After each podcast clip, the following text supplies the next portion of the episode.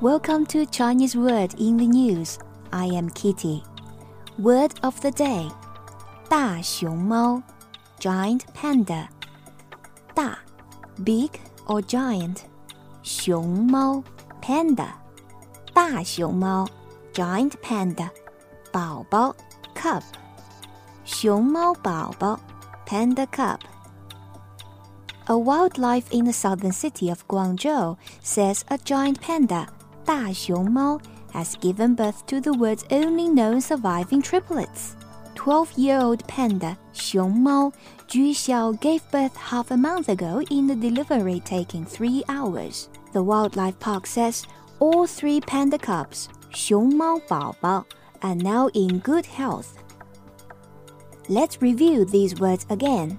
熊猫 panda 大熊猫 giant panda 熊猫宝宝 panda cub. Now you can ask your friends whether they have seen 熊猫. You can use the sentence pattern 你见过吗? Which means have you ever seen? Have you ever seen giant pandas? 你见过大熊猫吗？你见过大熊猫吗？Have you ever seen panda cubs？ 你见过熊猫宝宝吗？你见过熊猫宝宝吗？